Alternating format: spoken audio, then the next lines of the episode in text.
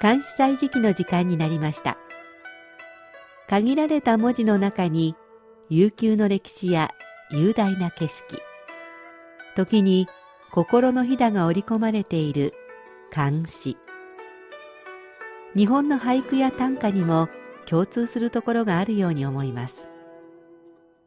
読むたびに、聞くたびに理解が深まったり、新しい発見があったり、そんな監視の世界を旅してみましょう。ご案内は私、高橋恵子。中国語の朗読は応用でお届けします。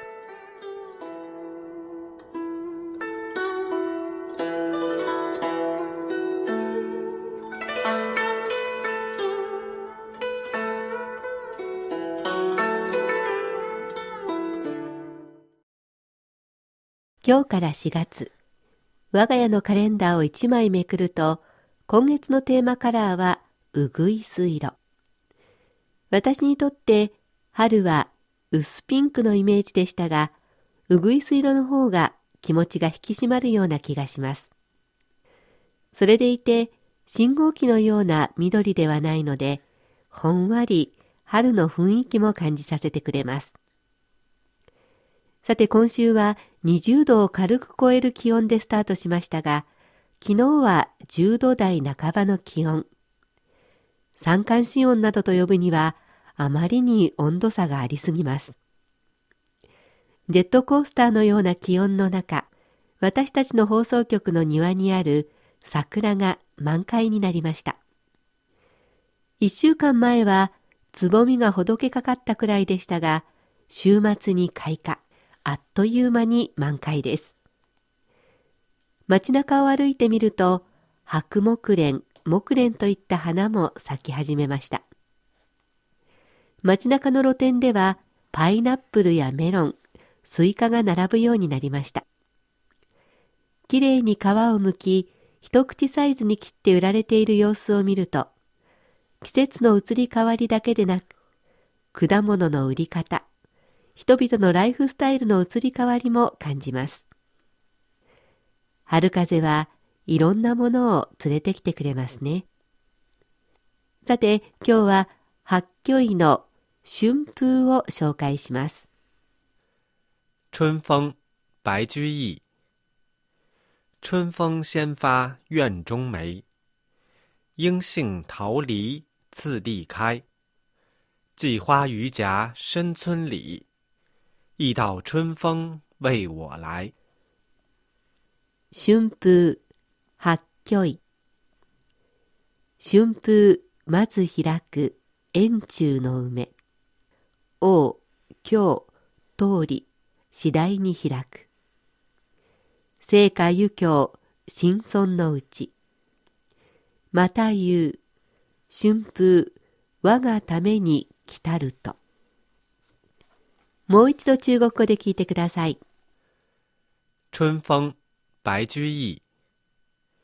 春風先发院中梅，应杏桃梨次第开。寄花于夹深村里，一道春風為我來。春の風はまず宮中の梅の花を開かせる。続いて桜、杏子、桃、梨の花が開いていく。山里のなずな、ニレの花を咲かせるのも春の風。そして春風は花のためだけに吹くのではなく、私のためにも吹いてくれる。作者、八居医は何度もご紹介しました。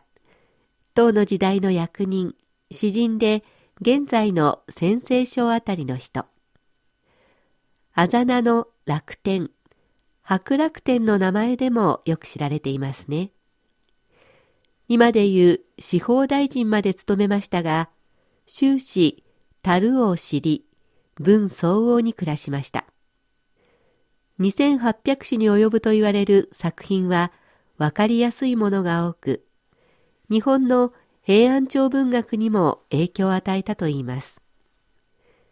今日紹介した作品もカラフルに色づく春の様子が目に浮かぶようなわかりやすい作品です。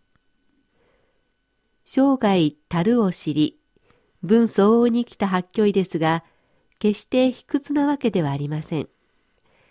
春風は、まず皇帝の庭の梅を咲かせるけど、その春風は特権階級だけのものではなく、何よりも私のためにやってくるとまとめています。